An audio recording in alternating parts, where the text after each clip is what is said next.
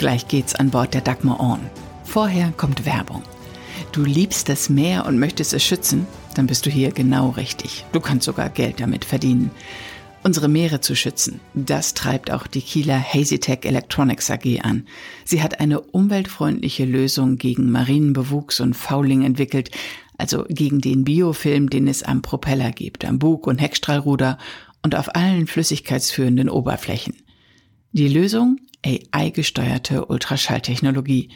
Das kommt so gut an, dass HazyTech auf Wachstumskurs ist und neue Mitarbeiterinnen und Mitarbeiter sucht. Und zwar in allen Bereichen. Wissenschaftler, Kaufleute, im Vertrieb, in der Servicetechnik. Da ist sogar weltweite Reisebereitschaft gefragt. In der Softwareentwicklung sowohl Embedded Software als auch Frontend. Und eine Assistenz der technischen Dokumentation wird auch gesucht. Ist was dabei für dich? Weitere Infos gibt's unter www.hazytech.com. Das war Werbung. Jetzt geht's direkt weiter mit dem Arvid Fuchs Podcast.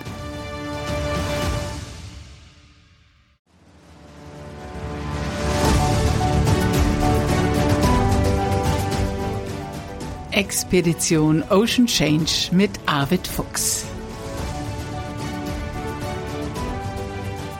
Abenteuer mit Tiefgang zwischen Arktis und Antarktis. Herzlich willkommen zu dieser Podcast-Folge. Hier ist Bärbel in Hamburg. Und hier ist Arvid noch in Bad Bramstedt. Noch in Bad Bramstedt, Arvid. Die nächste Folge ist der Start der Expedition.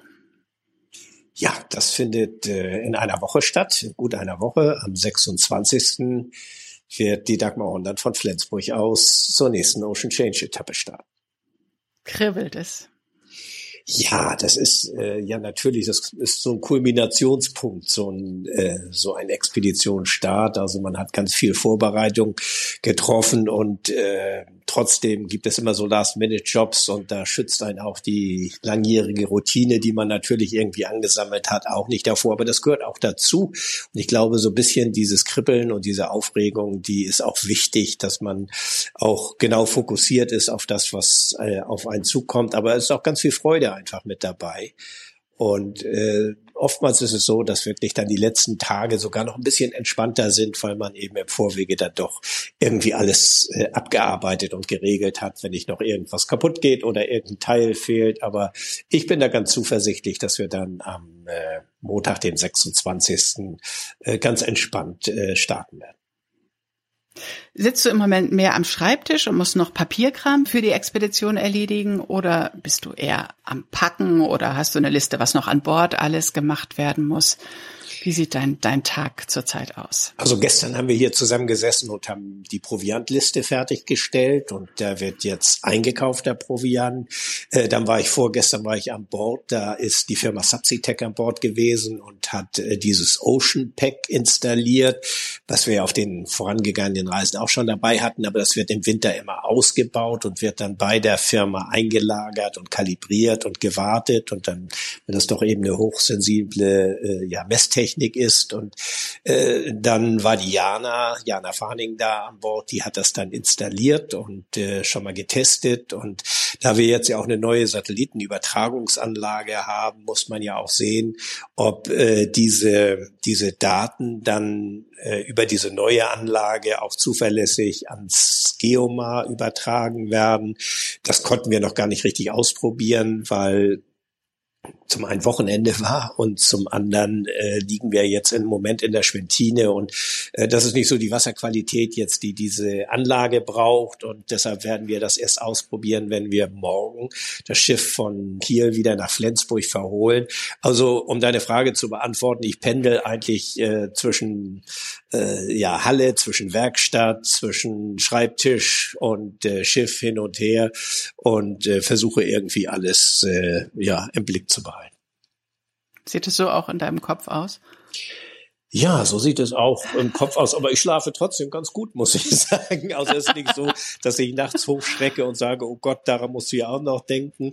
Äh, also äh, ich habe natürlich mehr Listen gemacht und äh, die man so abhakt und abarbeitet. Und äh, naja, und ich habe ein tolles Team. Das muss man mal so sagen. Nicht? Also es ist ja nicht so, dass ich das alles alleine mache, sondern äh, es gibt ja hier im Umfeld ganz viele tolle Leute, die einfach äh, unglaublich engagiert da mitmachen, egal ob das spät abends oder früh morgens ist oder tagsüber. Also das äh, ist eben halt was, was so die Faszination dieser Sache ausmacht. Und äh, ich bin immer baff. Also was, was äh, so Leute, Menschen in meinem Umfeld, Freunde oder selbst Menschen, die, die, die gar nicht eng befreundet sind, aber was die für ein Engagement und für eine Begeisterung einbringen, um einen wirklich in Fahrt zu halten und einen wirklich anzuschubsen. Und äh, das ist wirklich wirklich, das auch wirklich eine ganz tolle Erfahrung. Ich finde das auch total faszinierend. Ich lerne immer wieder neue Menschen kennen, die zu deinem Team, zu deiner Crew gehören und die vor vielen Jahren schon mal mit waren oder dann mit waren. Ich war ja jetzt in Kiel auch. Also das müssen wir noch kurz erstmal vielleicht dazwischen schieben. Die Dagmar Orn liegt in Kiel, weil du beim Ocean Race dabei warst, beim Flyby, nicht? Und äh, deswegen liegt sie da noch? Ja, wir sind nicht mitgeflogen, um äh, dabei zu bleiben.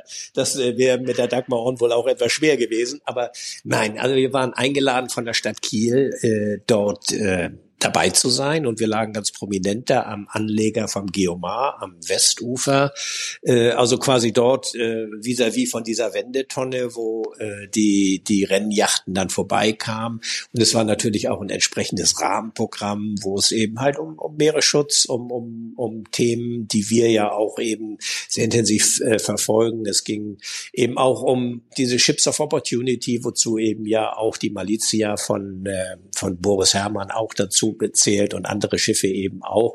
Äh, es ist so ein bisschen die UN-Dekade eben präsent gewesen, UN-Dekade Ozeane.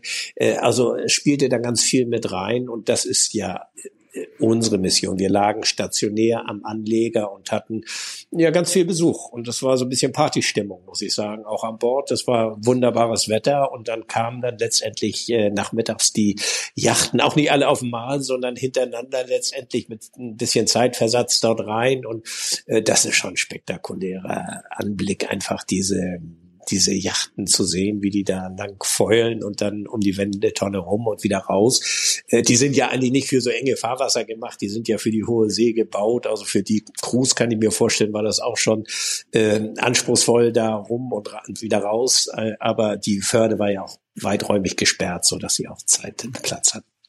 Aber es gab ja im Netz auch jede Menge Bilder, Luftaufnahmen von der Förde. Da war ja jede Menge los. Ne?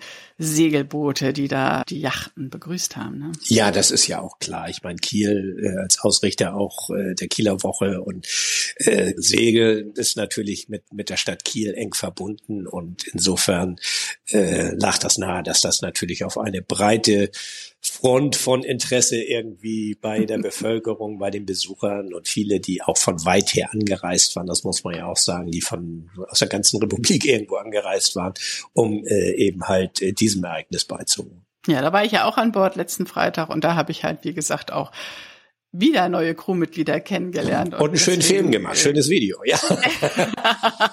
ja, Arvid beobachtet die Rennjachten. Ne? Das ist ja doch ein anderes Konzept. Aber was euch eint, ist die Meerestechnik an Bord. Du hast gerade erzählt, das Ocean Pack ist eingebaut worden.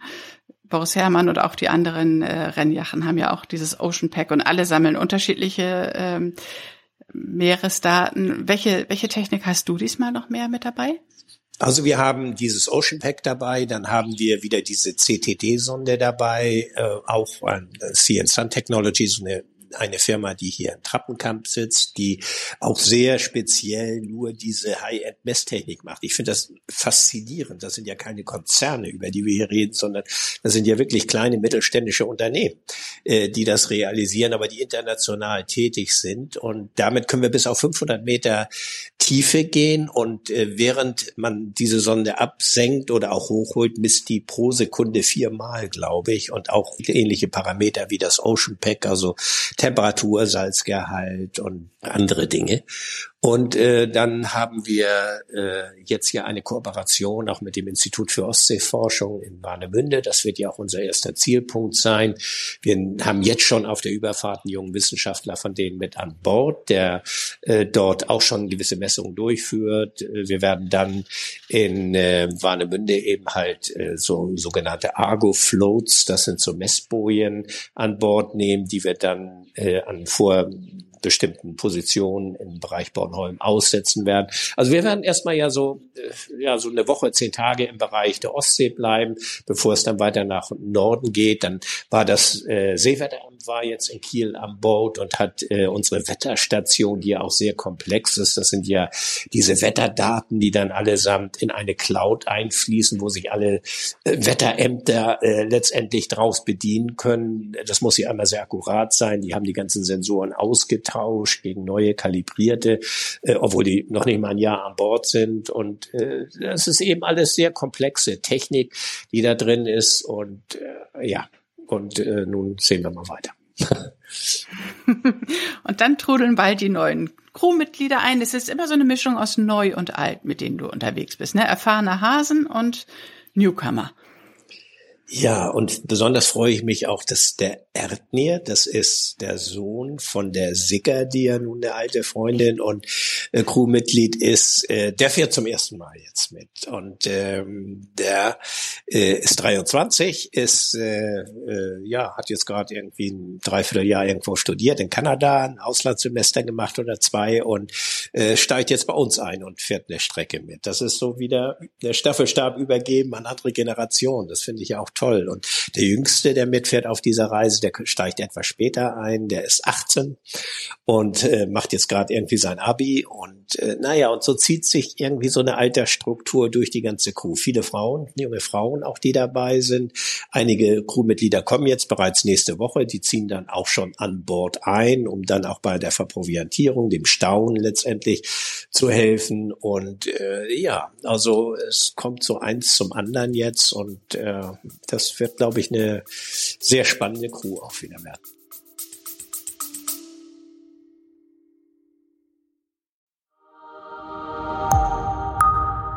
Es folgt Werbung. Zwölf deutsche Forschungsschiffe gibt es. Acht davon werden von einer Reederei bei uns aus dem Norden beredert, von der Reederei Brise aus Leer aus Friesland. Brise Research stellt die Crew an Bord der Forschungsschiffe, das sind gut 250 Seeleute, und kümmert sich weltweit um die ganze Logistik, die erforderlich ist, damit die Crews und auch die vielen Wissenschaftlerinnen und Wissenschaftler, wo auch immer sie sind, tiptop versorgt sind. Super spannend, was die Reederei Brise macht. Meeresforschung ist gerade wichtig wie nie. Ein Arbeitsplatz auf einem Forschungsschiff ist eine sichere Sache. Die Reederei Brise sucht gerade Mitarbeiterinnen und Mitarbeiter an Bord. Sie bildet auch aus. Übrigens ist die Bordsprache Deutsch. Guck dir das einfach mal an. www.brise.de.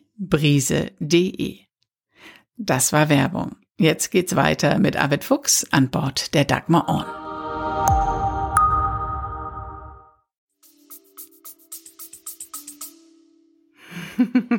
Lass uns mal über die äh, konkreten Expeditionsvorbereitungen sprechen. Du hast gerade gesagt, ihr habt gestern eine Proviantliste gemacht. Wie wird die denn erstellt? Fragt ihr vorher rum, was ist dein Leibgericht, was magst du gerne, woran müssen wir denken? Oder gibt es da so eine Standard-Einkaufsliste oder ähm, nach welchen Gelüsten geht ihr dabei so?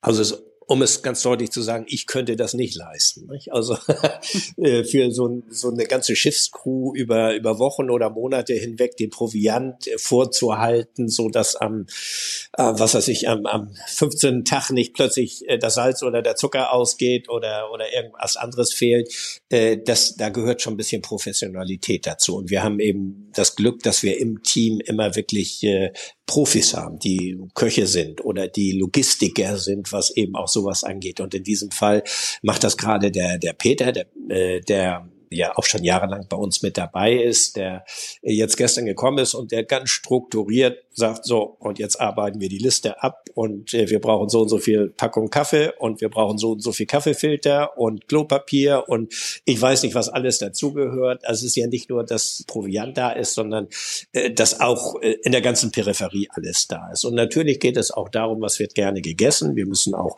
dem ja Rechnung tragen, dass wir mittlerweile einige Vegetarier im äh, dabei haben auf so einem kleinen Schiff, das äh, für, für, ich sag mal, die, die keine Vegetarier sind und die Vegetarier parallel zu kochen, ist dann nicht immer so ganz einfach.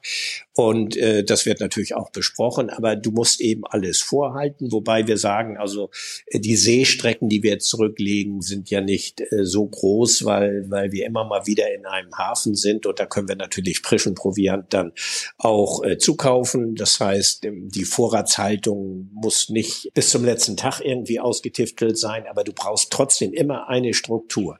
Also die Verproviantierung ist eines, aber es gibt dann natürlich auch im technischen Bereich. Nicht? Also was, was brauchst du an, an Filtertechnik für Seewasserfilter? Was brauchst du an Ersatzteilen? Äh, was brauchst du an, an Holzteer, um die Takelage zu pflegen?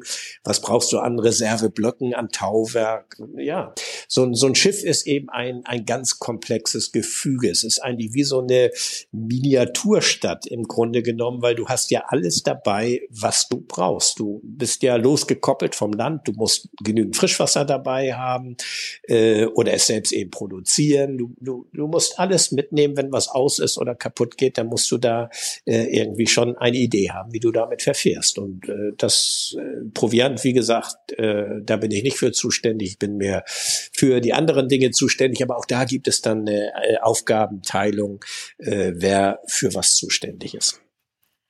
Das heißt, du hast auch nicht nur äh, natürlich Werkzeug jeder Art an Bord, sondern auch so einen kleinen Baumarkt an Ersatzteilen irgendwo unten im Schiff gelagert.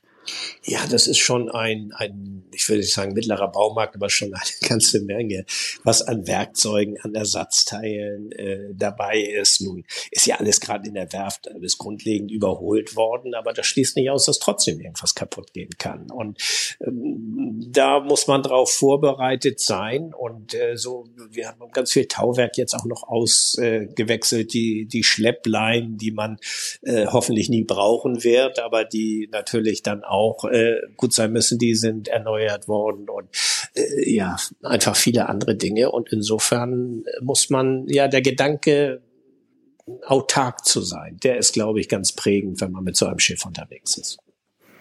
Da muss man ganz schön viel nachdenken, bevor, äh, bevor, ja, aber das, bevor ihr startet, oder? Ja, da muss, und das ist jedes Mal das Gleiche natürlich und ganz viel hilft einem wie Erfahrung. Äh, man weiß, man hat natürlich auch irgendwie so seine, äh, seine Zettel, seine, seine Dateien, die man irgendwie dann abarbeitet und, aber trotzdem ist jedes Projekt ja auch ein bisschen anders. Es geht ja auch immer wieder um, um Genehmigungen teilweise und, äh, ja, also da, da gehört einfach eine umfangreiche und sorgfältige Planung dazu, aber das äh, äh, ja, das macht mir ja auch Spaß. Also es ist ja nicht nur das äh, Unterwegssein als solches, sondern so die Vorbereitung und die Nachlese von solchen Projekten bringt ja auch viel Spaß. Naja, eine gute Vorbereitung erleichtert ja auch einiges während der Expedition. Du hast ja schon so manche Expedition hinter dir und ihr habt immer euch sorgsam verproviantiert vorher, ihr habt äh, euch selbst versorgt, aber es gab sicher auch das ein oder andere Mal,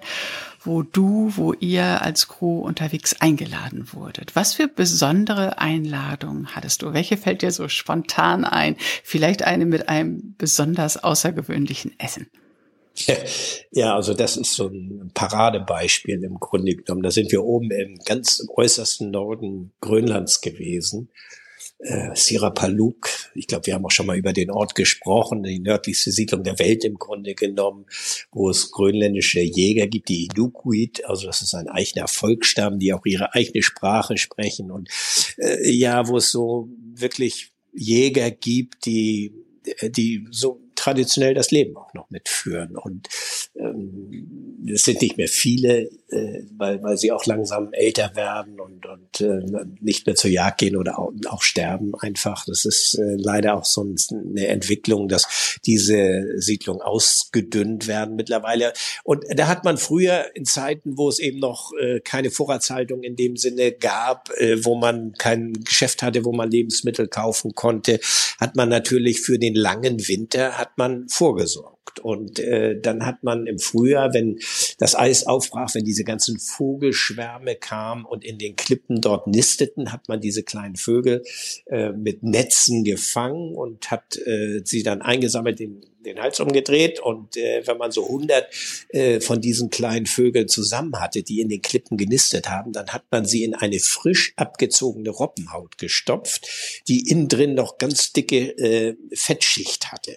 Und wenn äh, wenn wenn da so etwa 100, je nachdem wie groß die Robbenhaut war, wenn diese Robbenhaut voll war, dann hat man sie richtig reingestopft und zugenäht und dann hat man sie unter einen Steinhaufen gepackt und hat sie vergessen. Und äh, dann, wenn nachher im Winter, Herbst, Winter, wenn dann die Nahrung knapp wurde und es nicht mehr so reichlich wild gab, dann ist man an diesen Steinhaufen rangegangen, hat dann diese äh, diese Seehundbeutel äh, rausgeholt äh, und äh, hat sie dann aufgemacht und hat dann diese kleinen, ja, fermentiert, um es mal vornehm auszudrücken. Im Grunde genommen waren sie verrottet, die kleinen Vogelkadaver rausgeholt. Und diese Nahrung nennt sich äh, äh, Kiviak. Das ist, äh, sind, sind diese kleinen Vögel. Äh, so, und dazu sind wir mal eingeladen.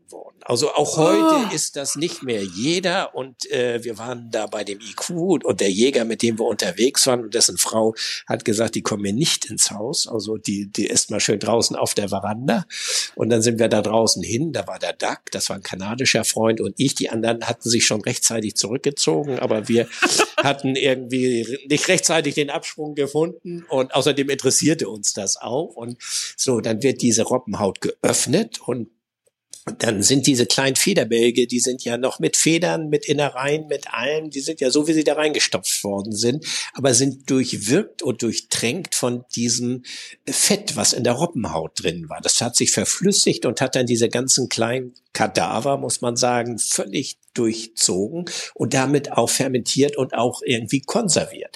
Also ich habe gedacht, wenn wir die jetzt essen, dann liegen wir alle sterbenskrank abends in der Koje. Aber es war nicht so. Man hält dann irgendwie diesen kleinen Vogel an, an einem Ende fest und zieht und dann zieht man, weil das so weich ist, die Haut und den ganzen Federbalg mit einmal ab und dann beißt man da rein. So machen die das und oh. isst es dann. Und äh, da gibt es auch sogar noch kleine Videoaufnahmen, die muss ich dir mal zeigen, bei Zeiten, wo wir da draußen auf der Veranda mit dem IQ sitzen und dann diese, diese Vogelbälge da äh, abnagen. Und erstaunlicherweise schmeckt es gar nicht schlecht. Es riecht wie so ja, wie so ranziger Gorgonzola, wenn man das aufmacht. Also es riecht wirklich nicht gut. Das war auch der Grund, warum die Frau von IQ uns da nicht drin haben wollte. Aber, ähm, aber man kann es essen und äh, es ist bekömmlich. Äh, ich würde es nicht jedem empfehlen, der nun eine, eine empfindliche Nase hat und äh, zweimal überlegen, ob es essen wollte. Aber äh, es ist eine Erfahrung gewesen und davon haben die Menschen früher wirklich dann in den, den Zeiten, wo es wenig Nahrung ging, überlebt. So, so darauf basiert ja diese Tradition und äh, die wird wahrscheinlich jetzt in den nächsten Jahren auch aussterben. Aber äh, das äh, war vielleicht die ungewöhnlichste Mahlzeit, die ich auf den Expeditionen zu mir genommen habe. Das hört sich so eklig an, Arbeit. Ja, es ist. Musstest du dich überwinden, da reinzubeißen? Ich meine, manchmal, wenn man dann eingeladen ist, ist es ja auch eine Ehre, dass die, dass die einem so etwas anbieten. Also dann äh, es abzusagen, ist ja auch ein, ein Schlag ins Gesicht des Gastgebers, oder? Also ich bin da nicht zimperlich, muss ich sagen. Und ich kann mich eigentlich so auf die regionalen Sitten gut einstellen. Also das war in Sibirien gewesen, wo die ein Rentier geschlachtet haben. Dann wird die Bauchdecke aufgebrochen. Äh, das wird dann, äh, die, ja, die Innereien kommen raus, aber das Blut bleibt drin. Und dann schneidet man sich ein Stück rohes Fleisch ab, dippt das rein und, und isst es dann. Und da stehen die ganzen Kinder begeistert darum mit blutverschmierten Mündern und essen das mit großem Appetit. Ähm, das ist ja irgendetwas, was für die ein, ein Festmahl darstellen. Und wenn man dann sich hinstellt und sagt, Igitt, Igitt, Igitt, und wie kann man nur, äh, dann äh, sind die Leute irgendwie ein bisschen konsterniert und für den Kopf geschlagen. Also wenn, wenn ich mich darauf einlasse, dann kann ich mich auch auf sowas einlassen. Also ich kann das Essen nun äh, diese diese kleinen verrotteten Vögel äh, gehören nun nicht unbedingt äh, bei mir auf die, die, die Speisekarte, aber ich kann damit um, wollen wir so sagen. Und äh, habe auch nicht so getan, als, als wenn wir da nun begeistert wären, weil die sehen das ja auch. Und es gibt ja auch viele Grönländer, die sagen, Igitt, sowas essen wir nicht mehr. Also insofern kann man schon offen sein, aber irgendwie die Bereitschaft, sich darauf einzulassen und das mitzuessen. Ich glaube, das war der Grund, warum der IQ und auch die anderen nachher diese Hundeschnitten-Expedition mit uns durchgeführt haben, weil wir uns nicht hingestellt haben und sagen, das esst ihr mal lieber alleine und wir essen das, was wir haben, sondern dass man sich darauf einlässt, dass das irgendwie auch äh, so eine Akzeptanz der Kultur ist. Und äh, ich glaube, ohne dass das ausgesprochen worden ist, aber das war so eine kleine Probe und äh, die wir damit bestanden hatten. Unglaublich, Arvid. Sowas wird dich dieses Jahr in Schottland nicht erwarten. Nee, aber oder? da gibt's ja die Haggis und sonst ganz andere schlimme Sachen. Ich weiß nicht, wie das ist. Also äh, wir wollen mal abwarten. Okay, wir sind gespannt und melden uns dann bald aus Flensburg wieder zum Expeditionsstart. Das machen wir, Bernd. Danke dir. Liebe Grüße euch allen, wo auch immer ihr uns zuhört. Bald geht's wieder los. Ihr dürft gespannt sein. Tschüss. Tschüss. Das war Expedition Ocean Change, ein Podcast von Arvid Fuchs und Bärbel Feening.